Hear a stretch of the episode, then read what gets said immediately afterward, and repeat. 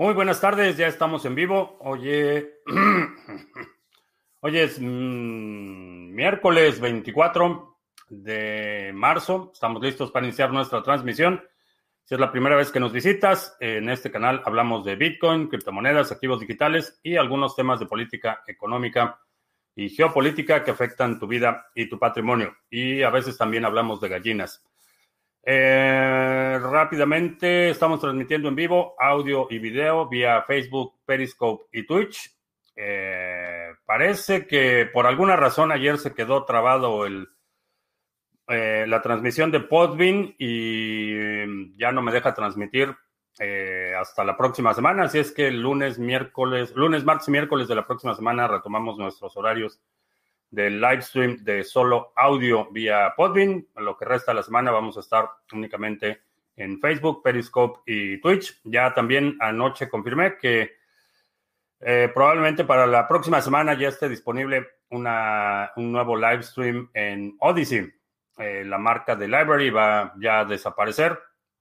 Eh, se va a quedar únicamente como protocolo Library, pero el, el front-end para usuarios va a ser Odyssey. Así es que vamos a estar anunciando ese live stream. Y también ayer, al final de la transmisión, eh, compartí un link ah, equivocado que eh, le estaba dando promoción a los impostores en Telegram. Eh, este es el enlace correcto para el grupo de Telegram. Es criptomonedas TV.com. ese es el correcto. Y para quienes están en el grupo de Telegram, que ayer se paniquearon porque hubo un hard fork del usuario Felipe, eh, no se apuren, los dos soy yo. Estoy haciendo, eh, mudándome a un nuevo dispositivo y número, etcétera. Entonces, eh, no les voy a pedir dinero en mensajes privados ni nada por el estilo. Pero ese es el grupo de Telegram, Criptomonedas TV.com. Ese es el grupo Correcto, quería hacer la aclaración y gracias para quien lo comentó ayer. Eh, Sandro, eh, vi tu correo bastante, bastante bien, se ve bastante bien. Eh, vamos a ver cómo, cómo armamos la distribución. Nabucodonosor, Nabushadrezar, Enoch, en lo León de los Aldama. Wiskeborg, buenas tardes, noches. Cristian de María, buenas noches. Uh, que nade, dice que gracias por todo, por nada. Eh, ¿Qué iba a comentar sobre la violencia del Estado? Eh, vamos a ver, Twitter. A ver, aquí hay un, un comentario interesante del usuario P. Hold. Aquí está. Vamos a ver, vamos a abrir una nueva pantalla y vamos a compartirla. Aquí está el comentario que dice que algunos bitcoiners le tienen más, le temen más a los impuestos que a un grupo de matones, que, que, un, grupo de matones tengan su información personal y ubicación geográfica. Es un comentario interesante, me llamó la atención porque eh, realmente no hay ninguna diferencia toda acción del Estado está, eh, tiene la amenaza de violencia implícita. No es, eh, no es casualidad que invariablemente donde hay presencia del Estado, ahí, está la amenaza de, de, violencia. ¿Y qué es lo que pasa cuando no cumples con las órdenes o qué pasa cuando no pagas impuestos o qué pasa cuando ignoras una orden judicial? La amenaza de violencia siempre está implícita en toda acción del Estado no necesariamente tiene que ser eh, en el de orden criminal, siquiera del, del orden civil, invariablemente están, eh, está la amenaza de violencia implícita. Cuando hay un eh, representante del Estado, siempre hay esa amenaza de violencia implícita. Entonces, realmente no hay diferencia. En, quizá la diferencia es que los los matones generalmente se reconocen como matones, eh, los criminales se reconocen como criminales y en ese sentido podríamos hablar de integridad. en el caso de las instituciones de Estado, eh, se eh, arropan en este velo de, pureza y de abnegación por el bienestar común Y en realidad, bueno, es evidente lo que sucede con sus acciones. Entonces, si te preocupa más que un grupo de matones eh, tenga tus datos a que el Estado los tenga, la realidad es que no veo mucha diferencia. No veo mucha diferencia entre unos y otros, salvo lo que acabo de mencionar, la parte ética. Y es una de las razones por las que creo que eh, me opongo y es una mala idea a que el Estado sea el único eh, que tiene el monopolio de la violencia, porque lo que sucede es que la violencia eh, está en manos de grupos criminales del Estado y terminan siendo lo mismo. Ese es, un, problema. Eh, hay amenazas, sí, eh, en muchos países el hecho de que el gobierno tenga tus datos significa que grupos criminales tienen tus datos. Esos datos no son preservados, no hay ninguna protección y una vez que el Estado los tiene, eh, primero, el Estado, a diferencia de los matones, tiene la capacidad de cambiar las reglas. Eh, tiene las facultades para que lo que hoy es perfectamente legal y normal, eh, en la, vuelta de dos años se convierta en una actividad criminal.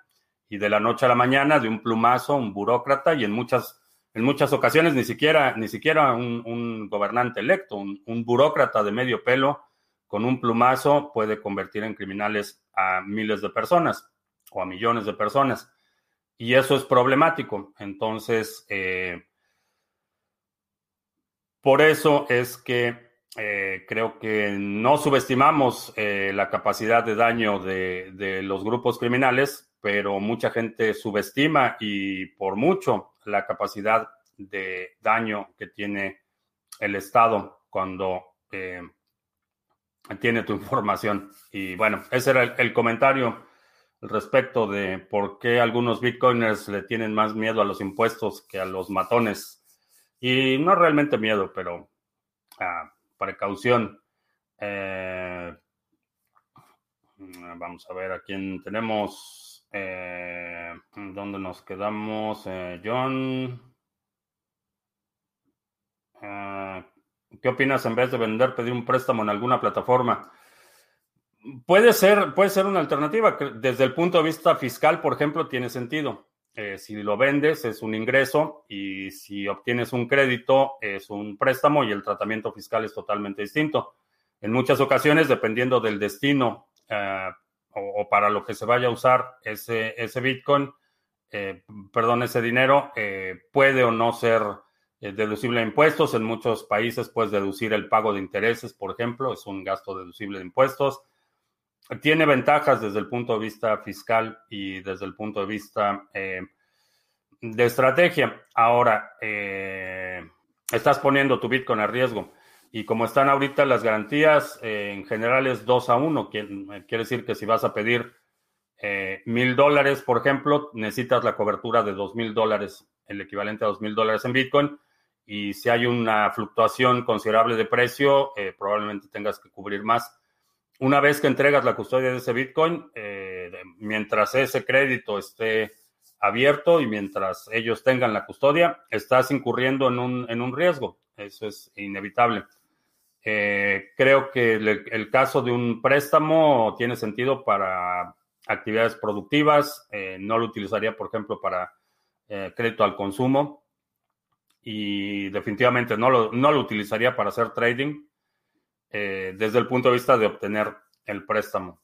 Ahora, eh, desde el punto de vista de pedir un o, de prestar tu Bitcoin, eh, lo he mencionado en muchas ocasiones que no me, no me convence. Me parece que el riesgo es excesivo y el retorno es bastante magro, particularmente cuando consideras que un, un activo que se está apreciando al nivel, estamos hablando 200% en lo que va de este año, por ejemplo. Un activo que se aprecia a ese nivel, eh, un retorno del 6% me parece, eh, para mí, incurrir en un riesgo excesivo, porque se está apreciando ese, eh, ese Bitcoin y eso incrementa al mismo ritmo el riesgo de la contraparte. Quien tiene el Bitcoin, cada vez que el precio se dispara, tienen en custodia mucho Bitcoin, el riesgo de seguridad aumenta, la parte de, el, manejo de mantener la cobertura de los créditos que están abiertos, etcétera.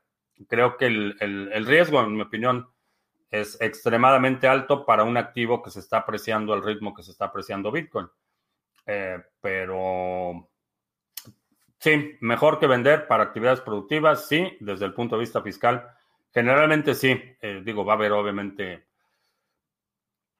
eh, peculiaridades según la jurisdicción en la que estés, pero en términos generales, pues, si pides un préstamo, eso no se considera como un ingreso y no es grabado de la misma forma que es grabado tu salario o otras formas de ingreso eh, para efectos del impuesto sobre la renta. Eh, Joel, buenas noches. Teacher Leonino en Santiago, el Javier en España. Ah, Fred Dobbs, buenas tardes. Ah, Individuo Digital, nos invitaron a hablar del canal Individuo Digital en Hotel Cardano Podcast ayer. Ah, les dejo el link para que los sigan Excelente. Felicidades a nuestro amigo Individuo Digital. A la verdad es que va bastante bien. No he checado cómo va con suscriptores, pero creo que ya, bueno, vamos a checar a ver si ya rebasó los 5000. Creo que ya estaba cerca. 4740. Ya casi.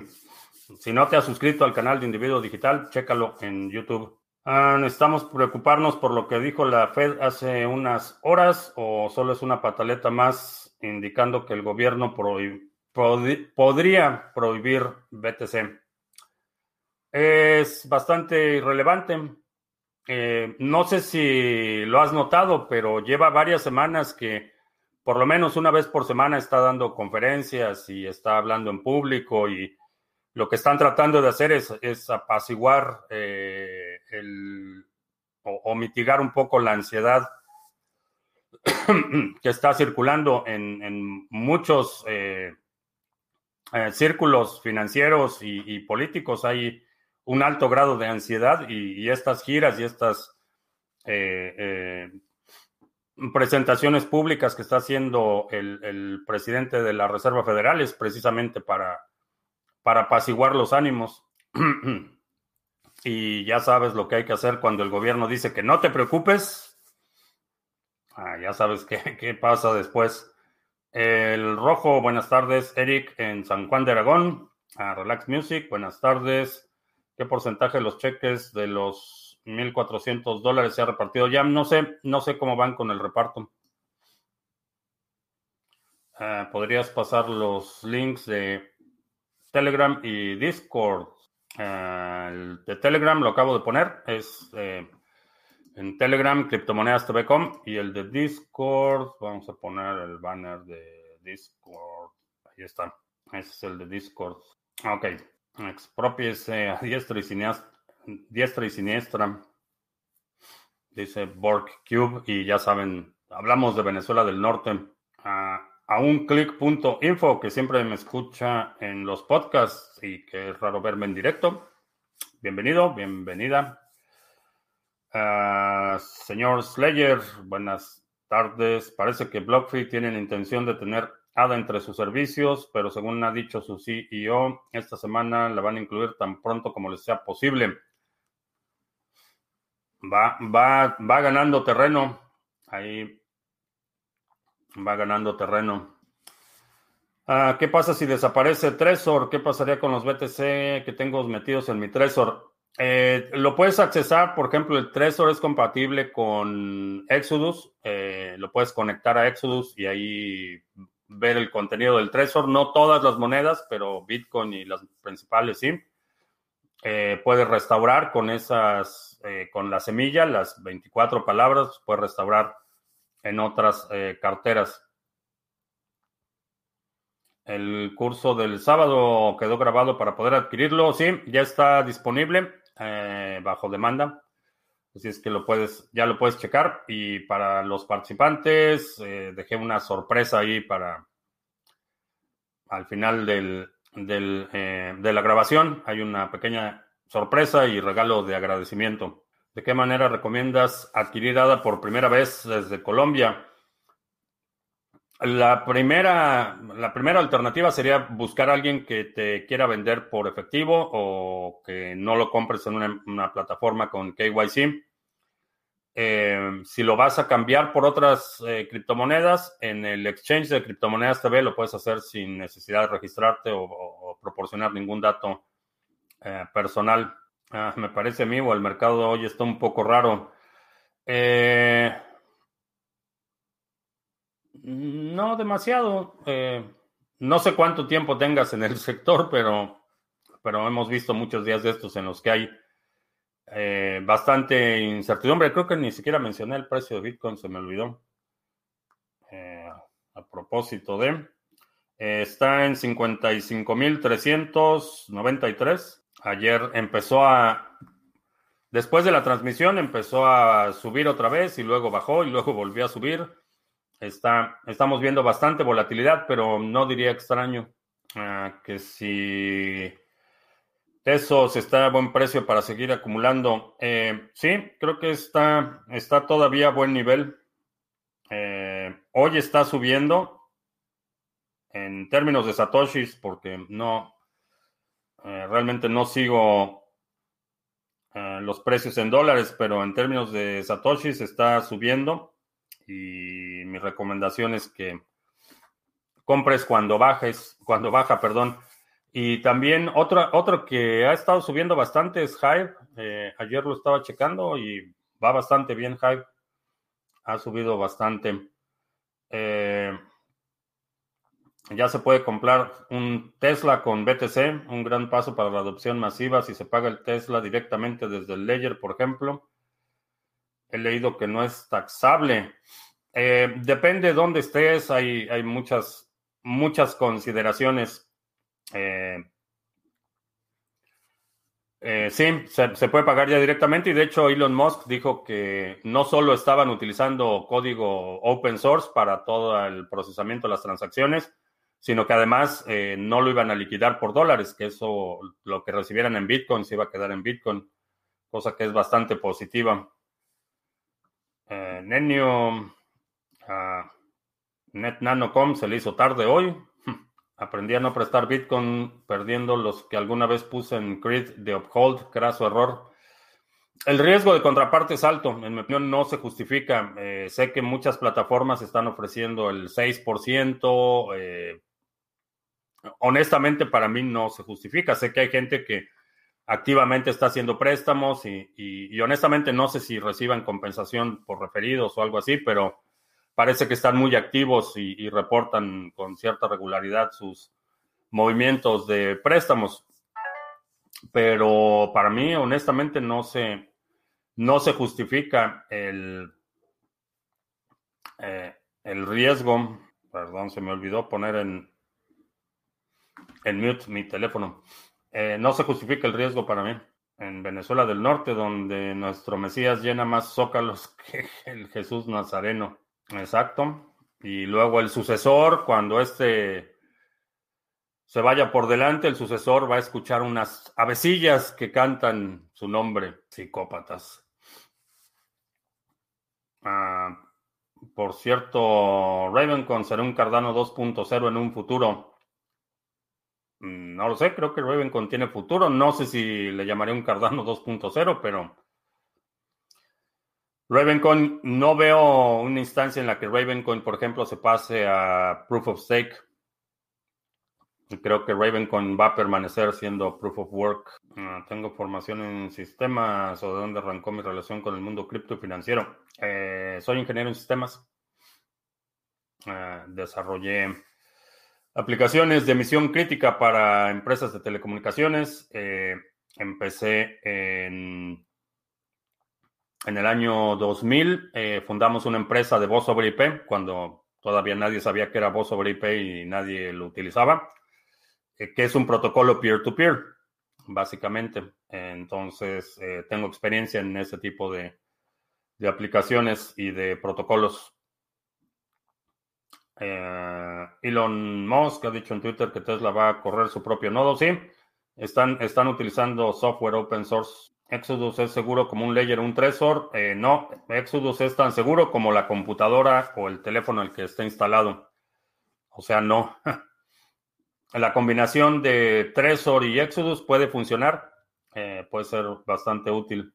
Ah, ¿Vale la pena tener doble ciudadanía? ¿Y cuáles países tienen mejor pasaporte para los próximos 10 años? Es una excelente pregunta a la cual no tengo respuesta. En general, sí, tener doble ciudadanía eh, puede tener sus ventajas. Eh, los mejores pasaportes, eh, el de Estados Unidos ya está muy, muy devaluado, pero a lo mejor de un, tener una segunda ciudadanía de una isla en el una isla en el Caribe pudiera ser buena alternativa. Ah, se puede hacer staking con una Ledger. Eh, sí, hay muchos que te permiten hacer el staking con el Ledger. Eh, ¿Cuáles considero las tres mejores altcoins para el 2021? Eh, si no tienes por lo menos un Bitcoin, Bitcoin, Bitcoin y Bitcoin. Hay un tope del supply de monedas de ADA que pueden ser puestas en stake. si todo el supply se estanca, no se moverían las hadas o cómo sería. Hay un suministro hay un supply, el total de hadas ya fue creado desde el bloque Génesis, ya no se van a crear nuevos hadas. Lo que recibimos como recompensas por staking es ADA que ya fue creado y que está siendo puesto en circulación. En teoría, sí, si tuvieras el 100% en stake, eh, la red se paralizaría porque no, había, no habría instrumento de cambio. Sin embargo, es una posibilidad eh, infinitesimal realmente no hay un escenario en el que todo el mundo pondría en stake porque eso acabaría, acabaría con los incentivos. No habría ADA que circule, no habría transacciones y no hay ningún incentivo para tener en stake si no hay transacciones.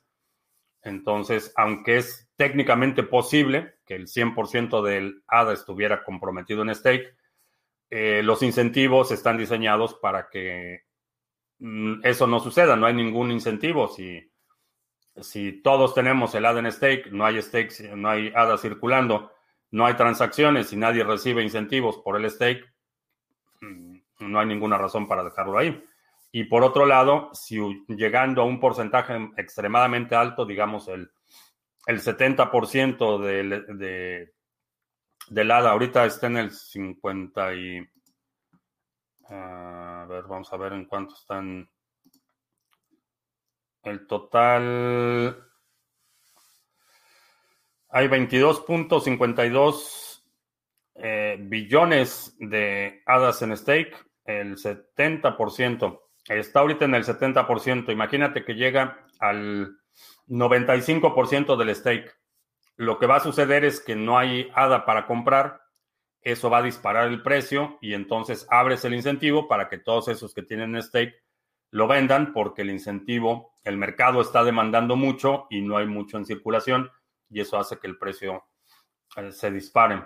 Ah, estoy peleándome con Lightning Network, me transferí unos satoshis para probar, pero necesito tener un nodo con algún canal para poder pasarlo a la cadena on-chain. Eh, sí, uh, holochain a medio plazo, no sé, no lo he evaluado con detalle. Pibix como flujo efectivo puede ser buena alternativa. No sé si ya está, eh, creo que iban a cambiarlo para que lo puedas hacer delegado. Eh, no recuerdo si ya implementaron ese cambio, pero si lo puedes hacer delegado, sí. Eh, si tienes que operar el nodo, tendrías que mm, tomar en cuenta el costo eléctrico de infraestructura. Mm, con un stake pool de ADA, si tienes los delegadores suficientes, ganas 340 ADA cada cinco días. Eh, no, no, ese, lo que de, lo que depende de que gane ADA como stake pool no es únicamente los delegadores, hay varios factores que, que influyen. Ah, si en un futuro quiero poder elaborar contratos inteligentes con Cardano, ¿qué conocimientos necesitaría ir adquiriendo? Eh, necesitas aprender eh, Bluetooth, que es el lenguaje para contratos inteligentes de Cardano. Eh, puedes checar en el canal de Telegram. Eh, por ahí Tony había compartido algunos cursos gratuitos, eh, totalmente gratuitos en Udemy para que aprendas Bluetooth. Ah, ¿Qué porcentaje de mi ahorro me recomiendas destinar a criptomonedas? Ah, ah, depende mucho de tu situación personal, no hay un estándar. Depende si tienes, por ejemplo, hijos pequeños, si tienes una cobertura razonable en términos de, seguros para hacer frente a una emergencia. Eh, si tienes hijos pequeños, la posibilidad de que termines en el hospital con alguien vendado o con una fractura es mayor que si ya tienes hijos mayores. Entonces hay muchísimas consideraciones. Eh, ese ahorro, eh, en qué instrumento está, eh, qué posibilidad hay de que lo vayas a necesitar en los próximos seis meses o un año. En, en, mi opinión, y obviamente depende también de cuál es tu moneda local, eh, si tu moneda local va a ser mucho más susceptible a la, devaluación, eh,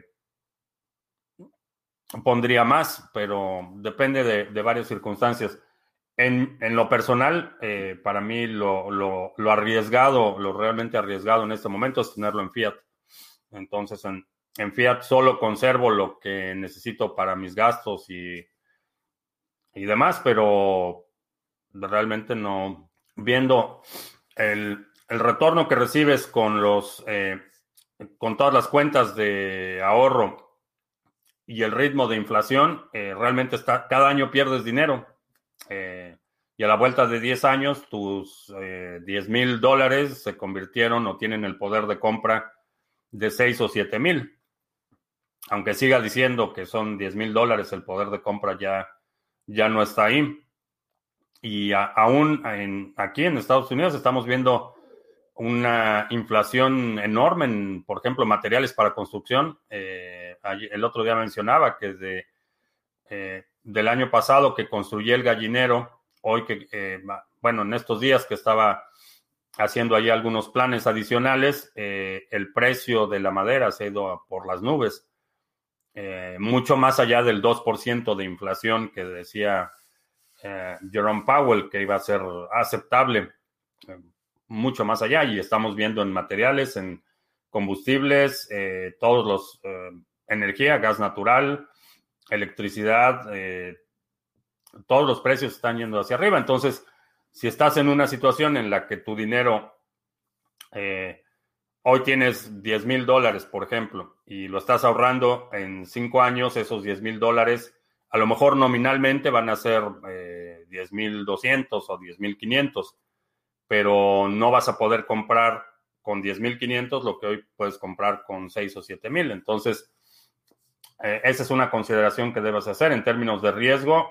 Para mí, lo personal, mi, perfil de riesgo es mucho más arriesgado tenerlo en fiat que tenerlo en, eh, en Bitcoin, por ejemplo. ¿Cuántos países están repartiendo fiat a lo pensativo como Estados Unidos y cuánto tarde para que se den cuenta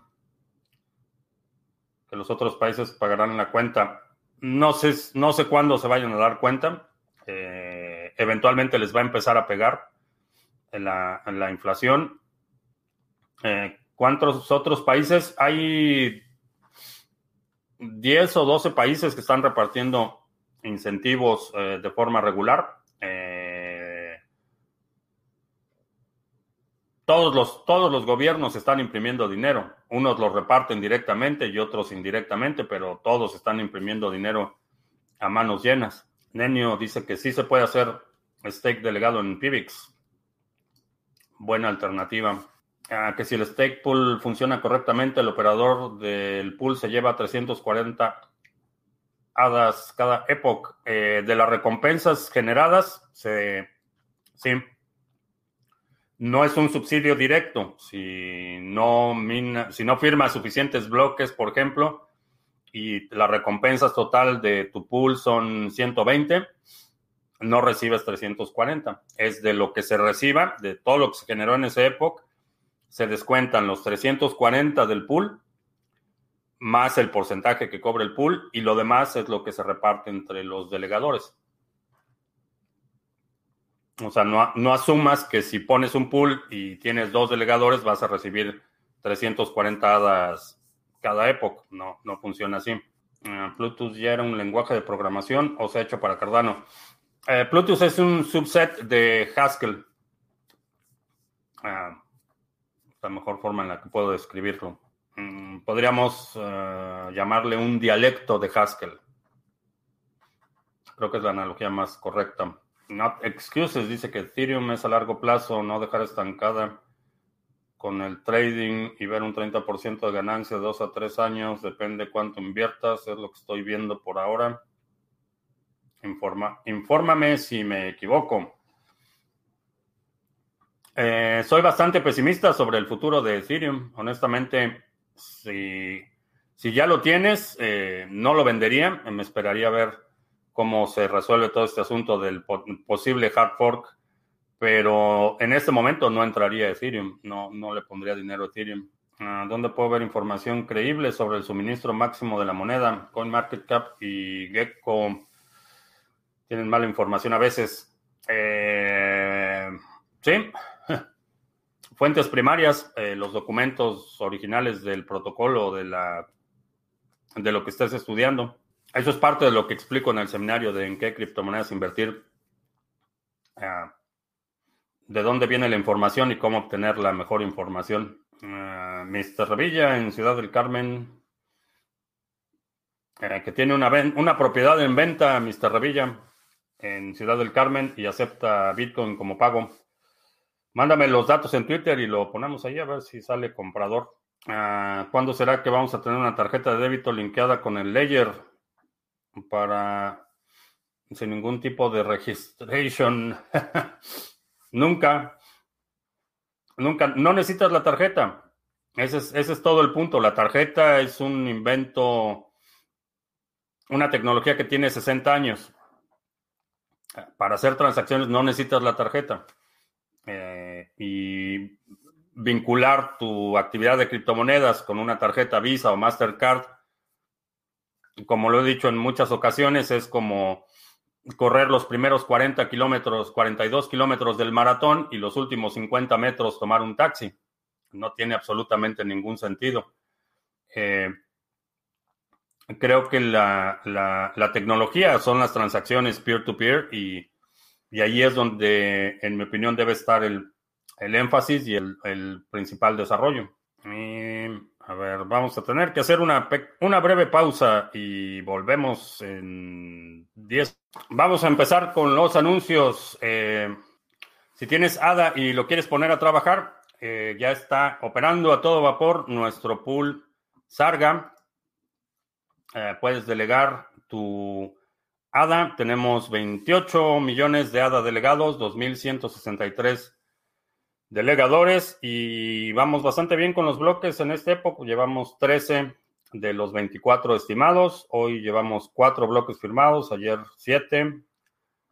Eh, va bastante bien. Entonces, si tienes eh, dudas de cómo hacer tu delegación, de cómo funciona, cómo funcionan las recompensas, Ahí en el enlace que estás viendo en tu pantalla en Discord puedes obtener eh, la ayuda y el soporte necesario para que puedas hacer tu delegación y resolver cualquier otra duda que tengas. Eh, también en bajo la red de Waves está también el pool Salga. Eh, el ticker es Sarga con minúsculas. Y eh, ahí también puedes hacer tu delegación. Tenemos 11.700 Waves delegados, 91 delegadores y eh, aquí se reparten las recompensas cada semana. Si tienes Waves y quieres participar en el pool, eh, ya está también disponible. ¿Y qué más? Ah, sí, intercambios cripto a cripto con comisiones bastante competitivas, proyecto que tenemos en colaboración con CoinSwitch. Lo puedes utilizar de forma anónima, no te tienes que registrar. Y en algunos países te permite hacer compras utilizando tarjetas de crédito débito. Si seleccionas esa opción, asume que la transacción va a estar vinculada a tu identidad. Eh, pero es una buena forma de hacer compras, aprovechar movimientos de corto plazo o hacer compras eh, programadas. Ya, thank you. No, thank you. Interrumpimos estos anuncios para informarles que la dueña de mis quincenas acaba de traer otra taza de café. Eh, y por último, el seminario en qué criptomonedas invertir. Eh, estoy bastante satisfecho con el resultado de este seminario. La verdad es que muy buena participación, eh, bastante, bastante bueno. la sesión fue el sábado 20 a las 11.30 y ya está grabada la sesión. la puedes acceder bajo demanda si no te registraste para el seminario en vivo. Lo puedes ver bajo demanda y ya está disponible. Eh, tienes acceso a la grabación, eh, checklist y materiales y también al grupo de trabajo en Discord, donde la gente está eh, colaborando para hacer análisis de distintas monedas y mucho, mucho que compartir y mucho potencial con este grupo que se formó para el seminario en qué criptomonedas invertir. así es que ya puedes, ya puedes ver el seminario bajo demanda. Y aquí está la taza que trajo la doña mis quincenas. Así es que tenemos café para rato todavía. Ya me perdí ah, sobre el terreno, ya lo vimos. Ah, a un click.info dice que se deshizo de su Ethereum. Ten cuidado con la madera en el gallinero.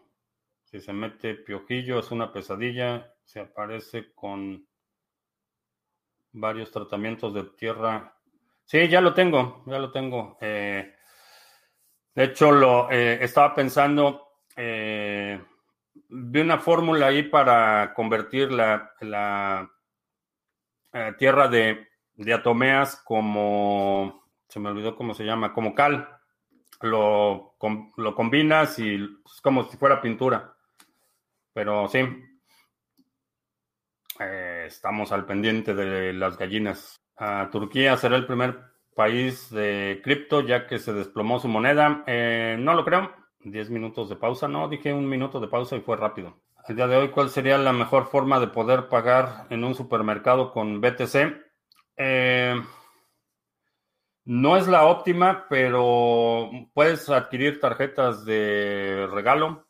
Eh, por ejemplo, plataformas como Bitrefill te permiten comprar tarjetas de Walmart, de Amazon, de Home Depot, de muchísimos establecimientos. Entonces pagas eh, con tarjeta, eh, pagas con Bitcoin, adquieres una tarjeta por un valor de 50 dólares o de lo que sea y utilizas esa tarjeta. Está disponible en varios países. Depende del supermercado, depende de algunas consideraciones, pero esa puede ser la mejor forma. La otra es que si tienes armado tu presupuesto, sabes que necesitas, no sé, 100 eh, dólares a la semana para el super y vendes 100 dólares a la semana en Bitcoin y pagas en efectivo. Hasta que el supermercado no implemente una solución, eh, no hay una forma eh, sencilla de hacerlo. La NSA. Eh, sí, saludos a la NSA que siempre nos escucha, tan atentos. Ah, ¿Qué pasó con la campaña Primero Bitcoin los primeros días de cada mes? Eh, no sé, por alguna razón como que no tomó la atracción que había anticipado. Eh, esa es la razón por la que no lo he estado promoviendo. Realmente yo era el único haciendo eco y haciendo ruido y por ahí uno uno que otro más, pero no tomó tracción. Ah, ¿Qué pasó con el curso que es BTC? Eh, ya está operativo de nuevo. Estoy esperando a que los actuales terminen la serie de las 10 lecciones para hacer algunos cambios en eh, unas actualizaciones menores en el contenido y reiniciarlo. Ah, los seminarios son de paga, sí o es más info para la comunidad y demás en Vela. ah, no, este en Vela es otro. Los seminarios son de paga, sí. Así es. En Venezuela muchos supermercados aceptan BTC, Ethereum, Litecoin, Bcash y Dash. Eh, pues sí, eso, eso tiene sentido porque si aceptan bolívares o petros, nadie los quiere. Que por cierto, no, ya no he checado. No he checado lo del petro en cuánto está, pero se supone que era el precio de un barril de petróleo y Creo que no lo puedes vender ni en 10 dólares, que la tasa está bien, bien bearish. Eh, no, es un sock monkey, es un, chango de calcetín, no, no, sé cómo traducirlo, pero es un personaje. Uh, está off. Eh, sí, eh, Podbean no me dejó iniciar la, la sesión de hoy. Parece que la sesión de ayer se quedó colgada y no me dejó iniciar. ¿Qué opino sobre un Discord sobre la blockchain? ¿Es posible? Eh, es posible, pero impráctico. Realmente, eh, para la layer transaccional puede que tenga utilidad. Eh, si vas a transferir valor, si necesitas que algo sea inmutable, puede que tenga sentido. Pero el problema, uno de los problemas es que la, blockchain en su sentido más estricto es una base de datos, es una forma de almacenar, una forma estructurada e indexada de almacenar datos, eso es, eso es la blockchain. Y en términos de bases de datos es de las más ineficientes y es ineficiente por diseño. Eh, tienes espacio limitado, eh, su naturaleza lineal, lo que, lo que hace que sea una cadena, hace que, el acceso e indexación se incremente en términos de costo mientras más tiempo pasa. No es lo mismo si tienes que revisar 10 eh, bloques que si tienes que revisar 1000 bloques. Entonces, no es lo más eficiente. Pudiera funcionar si quieres, por ejemplo, incentivar la participación o ponerlo como un layer eh, separado, eh, pudiera funcionar, pero por sí mismo no resuelve realmente nada. Ahora solo aceptan dólares americanos en Venezuela, la moneda del imperio. Así sucede. Sobre Sphinx Chat, eh, lo he estado checando, lo he estado checando, se ve interesante. Me parece que está, eh, que está basado en Bitcoin. Eh, no sé, no, que no he escuchado que tengan un token separado o algo así. Me parece que está basado en Bitcoin. ¿qué, si he pensado buscar una alternativa a. La busqué antes de seleccionar Podbean, estuve buscando opciones para hacer el live stream de solo audio y la más viable fue Podbean. Eh, la más fácil de integrar fue Podbean. La otra sería, necesitaría tener un servidor de streaming separado y demasiado, demasiadas complicaciones.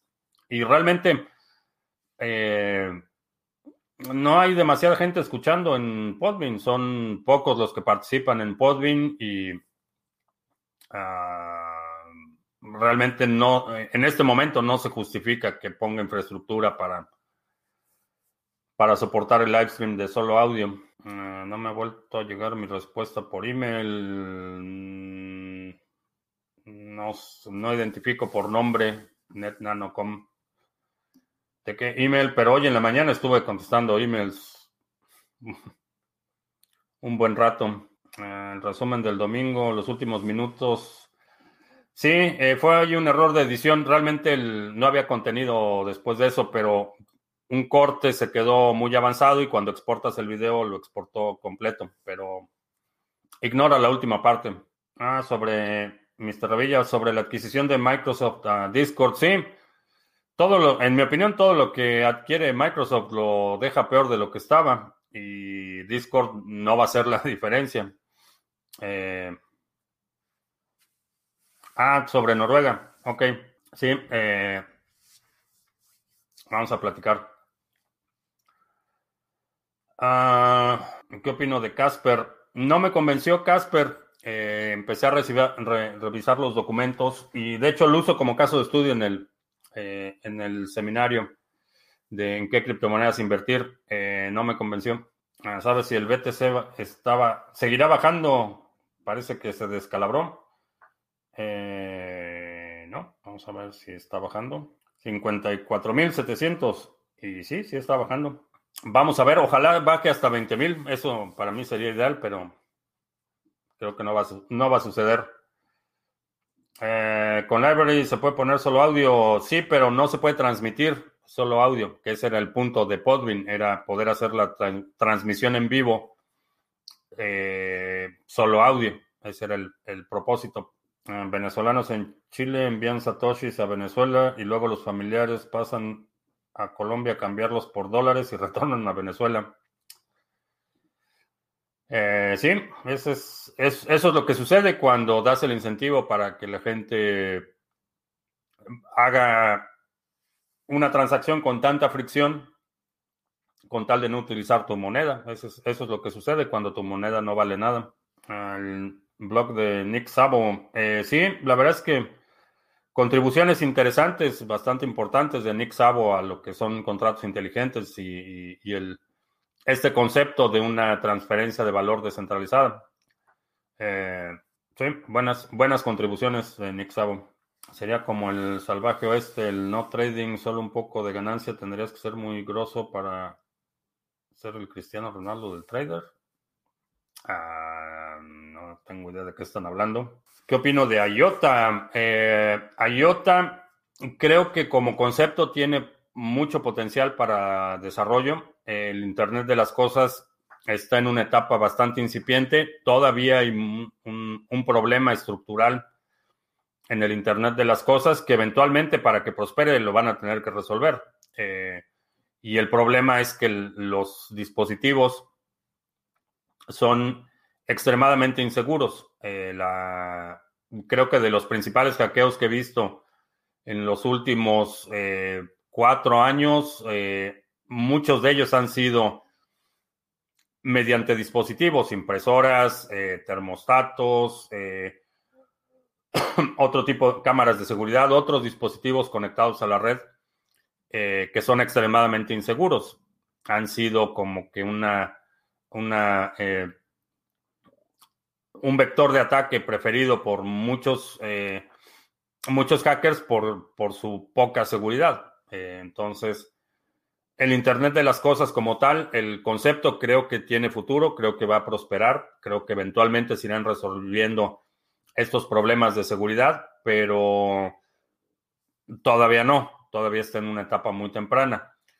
Antes de poder transferir valor en una red, necesitas que la red sea medianamente segura. Entonces, el siguiente paso, una vez que se empiezan a hacer dispositivos más robustos, más resistentes a ataques, la, eh, se abre la puerta para que puedas integrar la transferencia de valor eh, máquina a máquina en tiempo real, que esa es la ventaja de IOTA. Eh, la arquitectura de Tangle o gráfica dinámica cíclica te permite que tengas una inmediatez que no te permite, por ejemplo, em, una cadena de bloques, aun cuando el intervalo de bloques sea de 60 segundos, en una transacción máquina a máquina, 60 segundos es una eternidad. Entonces creo que tiene, tiene potencial el concepto. Ahora, no sé qué va a pasar, no sé si, si se va a recuperar de los muchos reveses que ha tenido. En términos de precio, no sé qué vaya a suceder. Tengo a IOTA. Eh, es, eh, si no mal recuerdo, creo que está en el portafolio mini. Eh, puede que me equivoque, no, no me acuerdo bien, pero me parece que está en el portafolio mini y mi hipótesis es que eventualmente IOTA o algo muy similar va, va, a prosperar, pero veremos. Ah, ¿Por qué Charles Hoskinson tiene tanta animosidad contra Bitcoin? ¿Es marketing? Me parece que puede convivir. Ah, honestamente no sé. Eh, no sé por qué le tiene tanta animosidad. Me parece la postura equivocada, pero ah, ¿cuándo vas a decir ese proyecto tan interesante? Eh, tengo varios proyectos. Eventualmente los iremos anunciando. Ah, ¿Se puede hacer staking de Tesos desde Ledger Live? Creo que aún no. Eh, no directamente en el Ledger Live. Eh, necesitas delegarlo a un Baker. Blanco to the Moon en Venezuela la Vieja. Intento comprar el seminario tuyo, no encuentro la opción de pago con tarjeta, me da la opción de PayPal. Es esa opción de PayPal. Eh, no necesitas cuenta en PayPal, ahí tiene un, puedes marcar una cajilla que dice que pagues directamente con la tarjeta, no necesitas cuenta en PayPal. Alguna cartera que permita hacer staking con mi Ledger Nano. Eh, para Tesos, eh, necesitas crear la cuenta en Tesos y ahí mismo haces la transacción de delegación. La delegación no es directamente en el Ledger Live. La delegación la vas a hacer poniendo la dirección de delegación del Baker al que vas a delegar. El Baker al que yo le delego se llama Seibo, pero lleva varios ya varias semanas que está saturado y una vez que llegan a cierto nivel de saturación, eh, ah, ahorita hay 2%, tiene capacidad Seibo. Eh, si quieres hacer tu delegación en Tesos, acabo de checar. Vamos a ver, ahí está. Este es el, no tengo ninguna relación con ellos, eh, vayan. Es el que yo uso, por eso, por eso lo he estado recomendando. Eh, pero todavía tienen capacidad, 90, eh, están saturados al 98%, entonces todavía tienen capacidad de recibir eh, delegaciones. Si tienes tesos y los quieres delegar, esta es la opción que yo uso. Se llama Seibo XTZ. Está operado por un grupo de argentinos y está todo en español, que es una, una ventaja y hay que apoyar los proyectos de Latinoamérica. Por eso seleccioné este, este Baker y ahí te lo dejo por si quieres considerarlo. Un nodo Umbrel sería confiar en un tercero. Eh, no necesariamente. Eh, vaya, puedes, puedes verificar el código. El código es abierto. Puedes eh, hacer tu propia compilación, por ejemplo. Están los binarios para instalar, pero también está el código fuente, puedes hacer tu propia compilación y verificar el código y uh, por qué la emisión de Tesos no está limitada. No me acuerdo, yo invertí en Tesos desde el ICO, eh, estamos hablando del 2017 me parece, si no mal recuerdo. Y obviamente antes de hacer la inversión lo estudié, estudié los documentos básicos, el white paper, cómo estaba el proyecto. Honestamente no me acuerdo de cuál era la justificación para eh, no limitar la emisión. Lo que, lo que sí está limitado es el ritmo de emisión, que eso, a final de cuentas, eh, el hecho de que sea limitado no es en sí mismo o, único, por sí mismo una ventaja. Eh, o no la única consideración que deberías hacer. Bueno, no deberías. Nunca les digo qué es lo que deberías hacer, pero la que no es la única consideración que yo hago. La certeza matemática del ritmo de emisión también puede ser considerado una ventaja. Eh, y he hablado muchas veces del caso de Dogecoin. En el caso de Dogecoin, al igual que Tesos, realmente no hay un límite total, no hay un suministro total, no hay un límite superior de cuántos Dogecoins va a haber, pero sabemos exactamente al ritmo que se están creando. Y esto es importante porque si ese ritmo es lo suficiente para que la demanda exceda la oferta, eh, el precio va a subir. Esa es una función matemática. Eh, por ejemplo, otro tipo de, de activos que tienen una emisión discrecional, llámese el dinero fiat, donde hace eh, semana y media anunciaron que iban a imprimir 1.9 trillones de dólares y hoy eh, estamos oyendo de una iniciativa, bueno, ayer estábamos oyendo de una iniciativa de 3 trillones de dólares para infraestructura, por ejemplo. Entonces, ese nivel de discrecionalidad es lo que hace que el valor tienda a cero, aparte de que obviamente el costo de la creación es cero para el dinero fiat. Entonces, eh, aun cuando no sabemos cuál es el número total, saber a qué ritmo se emiten y si ese ritmo es suficiente para eh, superar la demanda, puede ser un factor de, evaluación. Eh, siempre he dicho es una buena idea tener algo de Dogecoin y lleva no sé cuántas semanas ah, rondando los 100 satoshis, cosa que no habíamos visto en mucho tiempo. Y lo mismo para Tesos, eh, el hecho de que no hay un límite total por sí mismo no es, no es necesariamente malo. Si sabes a qué ritmo se emite y cómo va creciendo, pues eh, puedes hacer estimaciones. Eh, ¿Cómo son las inversiones iniciales en ICO? tengo mucho tiempo de no participar en ningún ICO, pero lo que se hace es que los creadores del proyecto crean, generalmente era un contrato en Ethereum, creaban ciertos tokens que representaban una participación proporcional del proyecto y podías comprar esos tokens con otras monedas.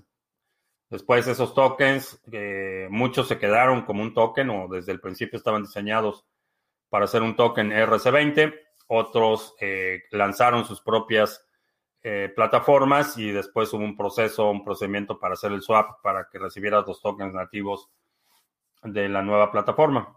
Básicamente como funcionaron. El ICO viene del, concepto de IPO, que es la primera vez que una empresa eh, que va a cotizar en la bolsa sale, a, es una oferta pública inicial. En el caso de los tokens era básicamente ese mismo concepto, que era la primera vez que un token estaba disponible para la participación del público. Ah, Sandro dice que yo sé, yo usé Seibo un año, pero los ciclos eran muy dispares. Ahora en el que estoy es más nivelado por los retornos, pienso que es mejor. Eh, sí, si estás recibiendo retornos más consistentes, esa es tu, tu primera obligación, más que, más que con eh, con esta idea de, apoyar los proyectos de Latinoamérica, tu primera, tu prioridad es el, o, tu responsabilidad es, con tu familia y con tu patrimonio. Entonces, si, si hay otro pool que te da mejores condiciones, está excelente. Y lo mismo va para el pool, los pools que operamos en el canal. Si por alguna razón no te convence, no te gusta, crees que puedes recibir más en otro lado, eh, tienes la obligación con tu familia y con tu patrimonio de buscar la mejor opción y si no, nuestros pools no son la mejor opción para ti, eh, adelante.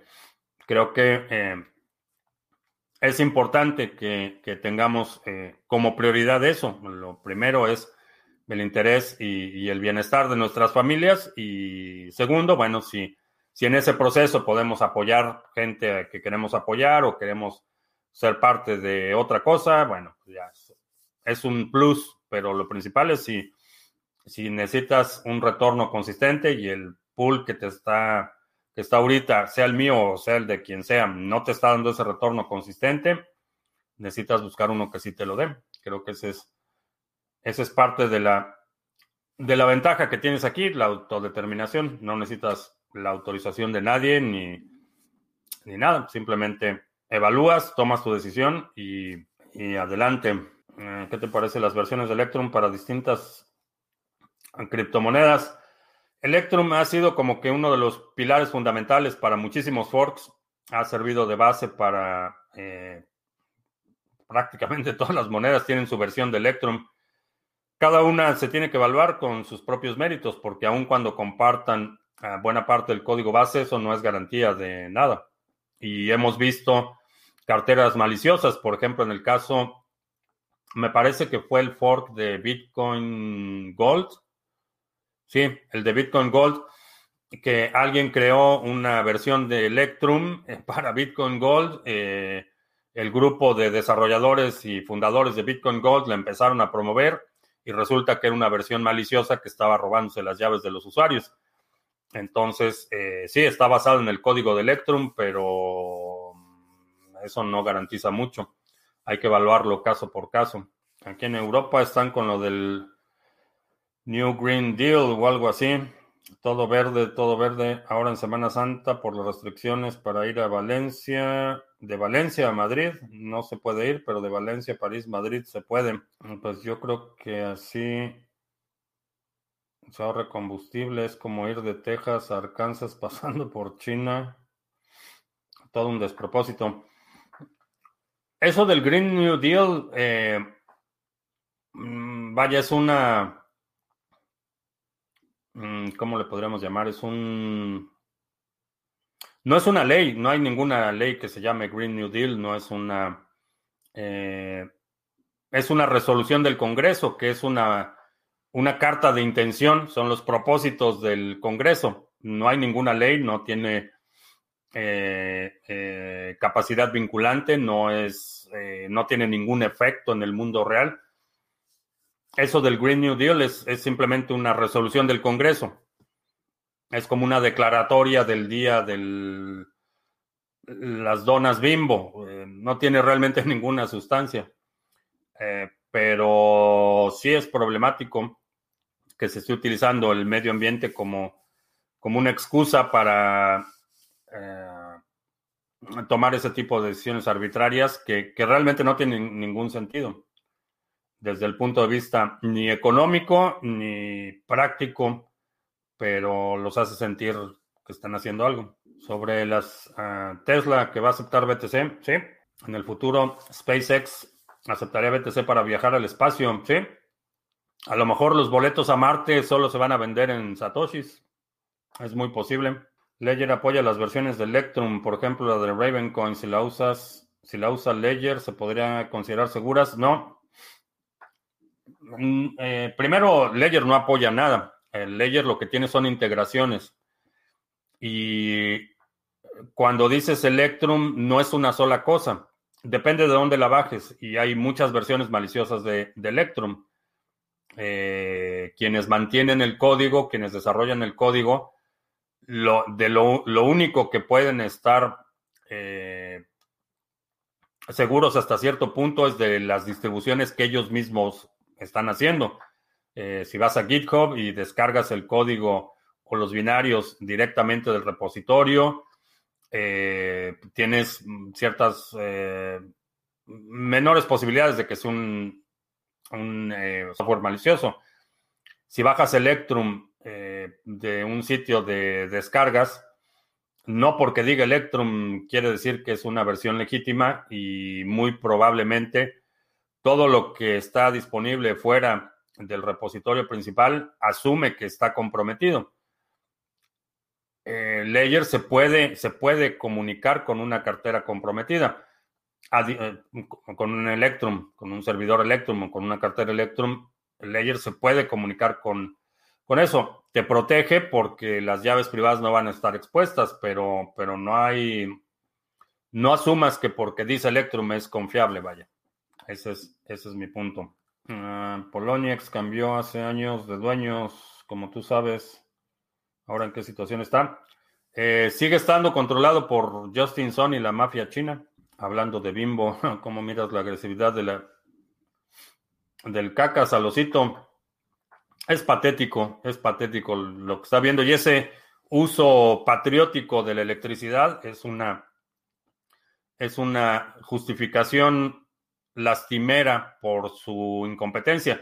Y esto, eh, vaya, no les debería sorprender. El, deterioro de la infraestructura es algo de lo que hemos estado hablando por meses. Eh, es inevitable cuando tienes eh, la combinación de impunidad con incompetencia y con un nivel de corrupción que no tiene precedentes. eso es lo que sucede se roban los suministros, no les dan mantenimiento a las máquinas, contratan gente que no sabe porque es su cuñado, porque es su primo, y eso es lo que sucede, eso es lo que hemos visto en, más recientemente en Venezuela, pero lo hemos visto en otros países y en México durante los 70 cuando estaba el auge de eh, los sindicatos eh, eh, de electricistas, por ejemplo, eso era lo que pasaba. Entonces volvemos a una era en la que no hay ninguna responsabilidad y la infraestructura se está deteriorando. Eh, el, todo el sistema de, distribución y generación de energía se va, se va a empezar a caer a pedazos y entonces ahora salen con que es patriótico si utilizas tu energía para ver la conferencia de prensa, pero cualquier otra cosa que no sea para beneficio de la nación eh, se ve como, como algo ilegítimo, algo reprobable o cuestionable. Aún y acusaciones eh, sin fundamento, como lo ha hecho con Oxo, como lo, lo, ha hecho con el grupo FEMSA, por ejemplo. Acusaciones que se saca de la manga en sus conferencias, pero para allá va el deterioro acelerado de la infraestructura. Mm, el medio ambiente es la excusa perfecta para subir mucho más los impuestos y la pandemia, otro coste más que deberíamos pagar, todo pagar, pagar, pagar. Eh, Digo, definitivamente es... Necesitamos más gente razonable. Ese es, uno de los problemas que estamos viviendo en este mundo. Pero sí, efectivamente, la actividad humana tiene un impacto en el planeta. Eso es innegable. Eh, ahora, eh, muchas de las actividades que, tenemos eh, producen calor, producen contaminantes. Esa es una realidad. Pero de eso a que el planeta nos esté hablando es una historia completamente distinta. De eso a que tengamos que renunciar a, ya no digamos a comodidades, sino a derechos fundamentales en nombre de ese efímero eh, bienestar de la tierra, es una historia bastante, eh, es una distancia abismal. Entonces, lo que necesitamos es gente más razonable que, que, que, sí, reconozca que hay un problema, pero que también sea capaz de reconocer que las soluciones que están proponiendo es un despropósito y que eh, no podemos permitir que la política eh, o que la dinámica social esté determinado por adolescentes gritones. Eh, Eddie, tengo una barbería, coloqué un código QR de mi ledger y uno de Cash App. Le digo a los clientes que compren BTC en Cash App y luego me lo manden al código de ledger. Excelente, excelente. Nada más no lo publiques, Eddie, porque Lolita todo lo escucha. Ah, cartera. Ah, no, no sé si Ravencoin está en Exodus, pero no lo puedes conectar con el Ledger. utiliza el, Electrum, pero asegúrate que sea el del repositorio original. Verifica el hash que sea efectivamente lo que estás instalando realmente sea la, distribución que ha sido verificada por los desarrolladores de Ravencoin. Mientras hagas eso, no hay problema. Si buscas en Google cartera Electrum Ravencoin y vas a superdescargas del millón.com o si ves anuncios y le haces clic en el anuncio, simplemente las precauciones de seguridad que utilizarías para cualquier otra cosa el diésel y todo, el aceite de girasol ha subido un euro a 1.30 en dos meses. ¿Sí? Eh, ah, un repositorio es un lugar donde se deposita código. Es un... Eh, se llaman repositorios en el protocolo de GitHub, pero es básicamente como una carpeta donde se guardan todos los eh, instaladores por ponerlo en términos más coloquiales. Y bueno, pues todavía tenemos mi taza del mono de calcetín, es como se llama. Y ese va a ser mi la miniatura. Ah, todavía tenemos espacio para una pregunta más. Sí, todo está subiendo, no les debería sorprender. Es algo que hemos, hemos hablado ya por meses. Está están subiendo los suministros básicos, alimentos.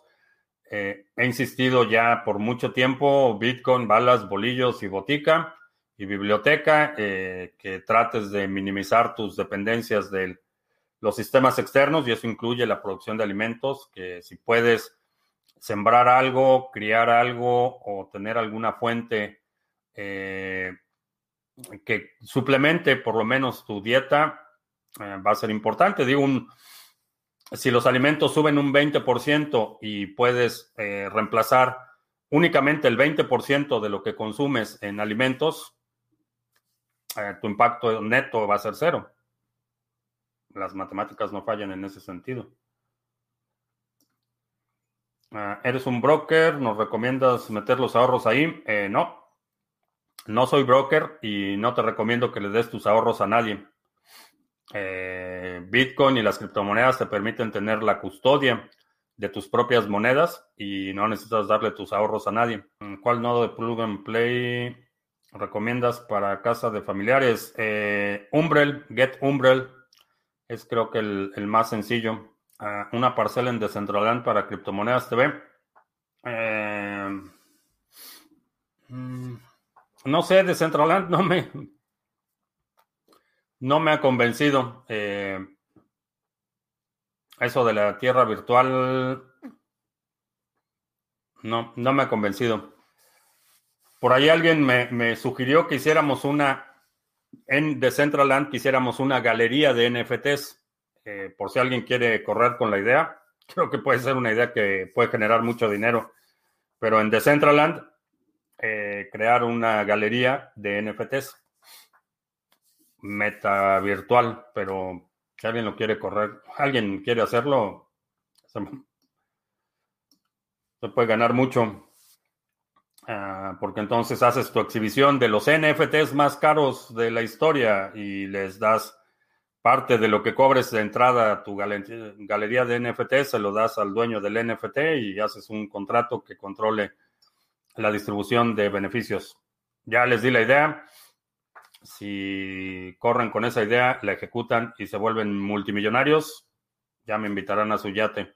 Uh, Umbrel es un nodo pruned. Eh, lo puedes hacer como no completo pruned. A dejar Venezuela del Norte en noviembre es muy tarde o todavía hay tiempo. Ah, cuando hay una amenaza inminente, mi postura siempre ha sido que más vale un año antes que un día después.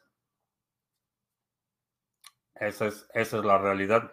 Y escucha a la gente que ha vivido en esa, en esa situación, quienes experimentaron y muchos de ellos participan regularmente aquí en el canal. Eh, los puedes contactar en Telegram.